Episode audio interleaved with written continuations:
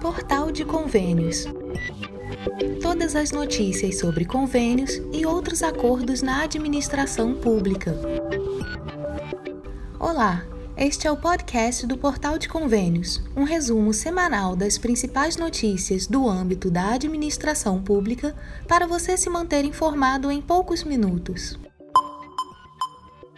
Portaria número 4481 altera a Portaria Interministerial número 424. Veja o que mudou. O Ministério da Economia, em conjunto com a Controladoria Geral da União, CGU, publicou no Diário Oficial da União a Portaria Interministerial ME-CGU número 4481 de 2022, que altera a Portaria Interministerial número 424 de 2016 os gestores estaduais e municipais devem se atentar aos novos regulamentos que podem afetar projetos já em andamento e também aqueles que estejam em fase de elaboração. A seguir, relatamos as principais mudanças realizadas em alguns dos sete artigos da Portaria número 424, alterados pela nova legislação, que dispõe sobre as normas relativas às transferências de recursos da União mediante convênios e contratos de repasse. No artigo 1 foi incluída a Lei nº 14.133, de 1 de abril de 2021, conhecida como Nova Lei de Licitações. Assim, os contratos administrativos de execução ou fornecimento passam a ser regulados também por essa lei. No artigo 6, a principal mudança foi em relação à possibilidade de realizar reprogramação, que anteriormente era vetada na Portaria 424 e alterada pela Portaria número 558, com o intuito de acelerar a execução dos projetos conforme aprovado, evitando assim reanálises por partes dos órgãos de controle. Nos artigos 36 e 41, talvez tenha ocorrido uma das principais mudanças em relação aos recursos de convênios, já que o texto da Portaria Interministerial MSGU número 4481 de 2022 permite a utilização dos saldos de rendimentos de aplicação financeira do convênio, o que até então não era permitido na Portaria 424 e suas alterações. Para ver mais detalhes das alterações, acesse portalconvênios.com. Câmara aprova medida provisória de 480 milhões de reais para municípios atingidos por chuvas. A Câmara dos Deputados aprovou medida provisória 1102 de 2022, que abre crédito extraordinário de 479,9 milhões de reais no orçamento deste ano para os municípios que sofreram danos por causa das chuvas que vêm ocorrendo desde dezembro do ano passado. Os recursos da MP são destinados a obras de recuperação de infraestrutura, como construção de pontes e de unidades habitacionais e estabilização de encostas, beneficiando estados que decretaram situação de emergência ou estado de calamidade pública. Entretanto, até o momento, nenhum valor foi gasto segundo o relatório online de execução orçamentária da Consultoria do Orçamento da Câmara o texto foi aprovado com o parecer favorável do relator, deputado Lúcio Moschini, do MDB de Rondônia. Ele rejeitou todas as emendas apresentadas que pretendiam direcionar parte da dotação nacional para cidades específicas. Segundo o relator, a população afetada pelos desastres naturais requer ação imediata para atenuar a situação. Ele afirmou que foi um recorde de desastres com chuvas intensas em um número maior do que nos anos anteriores. Com mais essa medida, o governo já editou 5 MPs para custear diferentes ações de socorro às vítimas das chuvas, com um total de 2 bilhões e 348 milhões de reais. Até agora, o Ministério do Desenvolvimento Regional registrou solicitação de recursos para a reconstrução de áreas em 150 municípios de 11 estados que poderão ser atendidos. Durante o debate sobre a MP em plenário, o deputado Renildo Calheiros, do PCdoB do Pernambuco, reclamou da falta de uma política de defesa civil no país. Segundo ele, o governo federal se movimenta de tragédia em tragédia, mais fazendo encenação do que enfrentando os problemas reais e concretos. O deputado lembrou que agora mesmo Pernambuco enfrenta uma grande tragédia em que mais de 100 pessoas morreram com as chuvas no estado.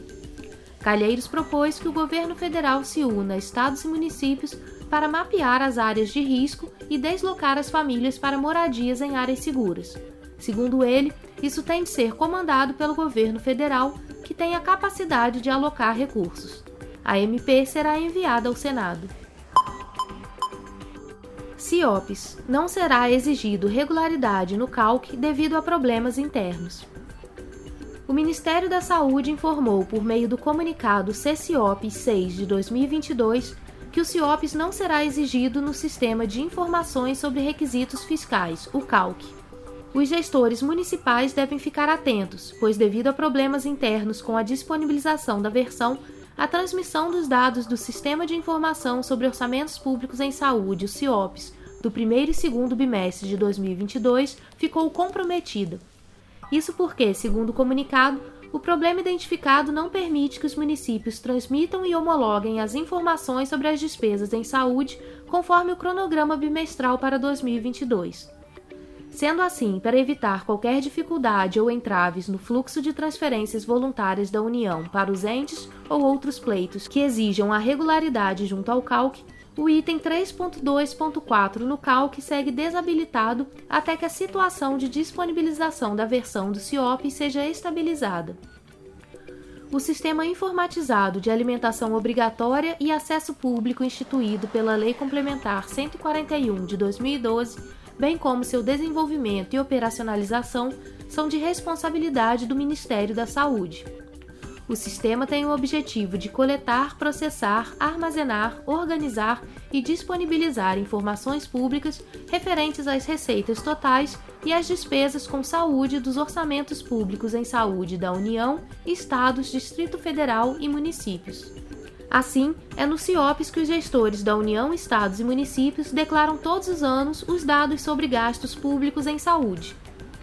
A Confederação Nacional de Municípios ressalta a importância de manter todas as informações sobre as despesas em saúde referentes ao primeiro e segundo bimestre de 2022 atualizadas e organizadas para transmissão e homologação no CIOPS, atendendo à exigência legal tão logo o sistema esteja disponível. Municípios com transmissão analógica poderão ficar sem TV digital. Vários municípios de todas as regiões do Brasil que contam com transmissão analógica podem ficar sem TV digital até 2023, conforme aponta a avaliação do Tribunal de Contas da União, o TCU. O TCU fez acompanhamento para avaliar se a transição do sistema de transmissão analógica para o sistema de transmissão digital da televisão aberta terrestre está ocorrendo de acordo com as premissas da Política Pública de Implantação do Sistema Brasileiro de Televisão Digital Terrestre. O trabalho também verificou se os recursos destinados pela licitação da faixa de frequência de 700 MHz para custear as despesas relacionadas à transição tecnológica estão sendo aplicados de maneira a contribuir com seus objetivos. A fiscalização apontou riscos tais como municípios que atualmente possuem acesso à televisão aberta terrestre por meio da transmissão analógica poderão não ser digitalizados e ficar sem a transmissão da comunicação em tecnologia digital até 2023. Também as famílias de baixa renda poderão ficar sem acesso à TV digital. Há ainda a possibilidade de utilização do saldo de recursos aportados na entidade administradora do processo de redistribuição e digitalização de canais de TV e RTV em projetos que não contribuam para o alcance dos objetivos da política pública de transição ao sistema brasileiro de televisão digital terrestre, nem para o alcance dos objetivos estabelecidos no edital de licitação da faixa de 700 MHz. A proporção dos municípios que não possuem domicílios aptos para receber a TV digital é a seguinte: Sudeste 7,7%, Sul 10,6%, Centro-Oeste 12,7%, Norte 18,5% e Nordeste 23,8%. Em decorrência dos trabalhos, o TCU determinou ao Ministério das Comunicações que institua planejamento para o desligamento do sinal analógico dos municípios que ainda não possuem a transmissão de TV digital, incluindo cronograma de implementação. Deverá ainda haver a definição de ações, metas, indicadores, prazos e responsáveis por ações, competências dos atores envolvidos e mecanismos de monitoramento e avaliação, de maneira a viabilizar a continuidade de acesso, no mínimo, aos mesmos canais em tecnologia digital para as populações que contam atualmente com a transmissão analógica da televisão aberta. Petrobras anuncia novo aumento de combustíveis. A Petrobras anunciou na sexta-feira, 17 de junho, reajustes de 5,2% no preço da gasolina e de 14,2% no preço do diesel. Os novos valores passaram a vigorar a partir deste sábado, 18 de junho. A empresa informou que o preço médio de venda de gasolina para as distribuidoras passará de R$ 3,86 para R$ 4,06 por litro. O último ajuste ocorreu em 11 de março a 99 dias. Para o diesel, o reajuste ocorre 39 dias depois do aumento anterior. O preço médio de venda da Petrobras para as distribuidoras passará de R$ 4,91 para R$ 5,61 por litro. O preço do gás liquefeito de petróleo, GLP, o gás de cozinha, não sofreu reajuste. Em nota para divulgar os aumentos, a Petrobras afirmou que tem buscado o equilíbrio dos seus preços com o mercado global mas sem repasse imediato para os preços internos da volatilidade das cotações internacionais e da taxa de câmbio. De acordo com a nota, esse posicionamento permitiu à Petrobras manter preços de GLP estáveis por até 152 dias, de diesel por até 84 dias e de gasolina por até 99 dias. Esta prática não é comum a outros fornecedores que atuam no mercado brasileiro que ajustam seus preços com maior frequência tampouco as maiores empresas internacionais que ajustam seus preços até diariamente. Pelo Twitter, o presidente Jair Bolsonaro fez duras críticas à Petrobras pelo novo reajuste. Ele afirmou que o governo federal, como acionista, é contra qualquer reajuste nos combustíveis, não só pelo exagerado lucro da Petrobras em plena crise mundial, bem como pelo interesse público previsto na lei das estatais. Em seguida, ele citou a possibilidade de uma greve de caminhoneiros em decorrência do preço dos combustíveis. A postagem dizia que a Petrobras pode mergulhar o Brasil num caos. Seus presidentes, diretores e conselheiros bem sabem do que aconteceu com a greve dos caminhoneiros em 2018 e as consequências nefastas para a economia do Brasil e a vida do povo, escreveu o presidente. O presidente da Câmara dos Deputados, Arthur Lira, também criticou o reajuste anunciado na sexta-feira e pediu a renúncia imediata do presidente da Petrobras, José Mauro Ferreira Coelho. Na última quarta-feira, 15 de junho, a Câmara dos Deputados concluiu a votação do projeto de lei complementar 18 de 2022, que limita a aplicação de alíquota do Imposto sobre Circulação de Mercadorias e Serviços, o ICMS, sobre combustíveis, fixando-a no patamar máximo de 17% a 18%, abaixo dos valores atuais aplicados pelos estados. A medida tem o objetivo de reduzir o preço dos combustíveis para o consumidor, mas os aumentos da Petrobras podem anular os efeitos dessa desoneração. O texto aguarda sanção presidencial para entrar em vigor.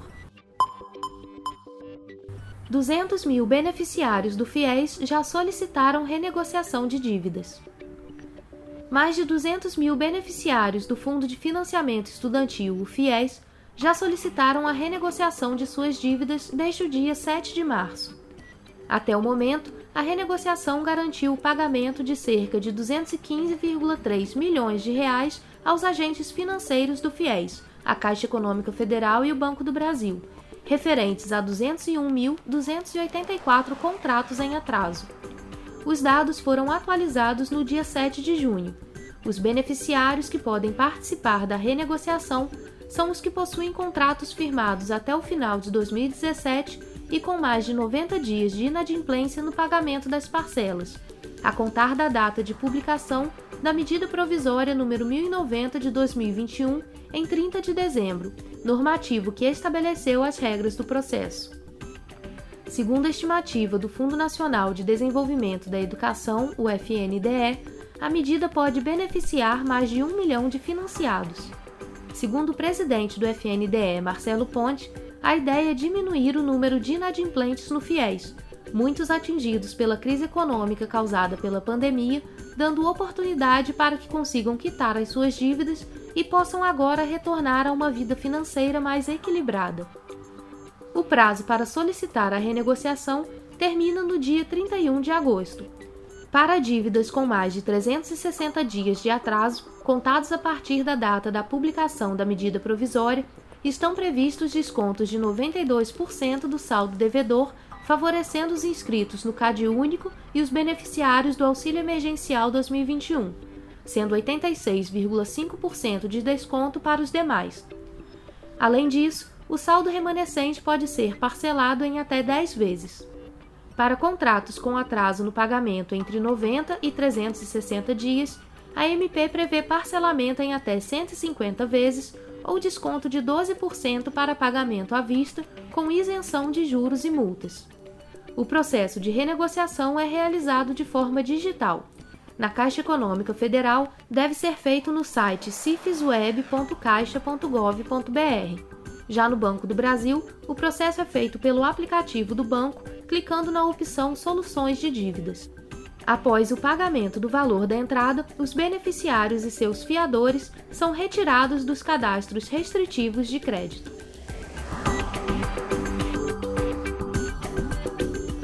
Você ouviu mais um podcast do Portal de Convênios, te atualizando sobre projetos, prazos e ações em administração pública. Continue se informando em nosso site portalconvênios.com. Até a próxima!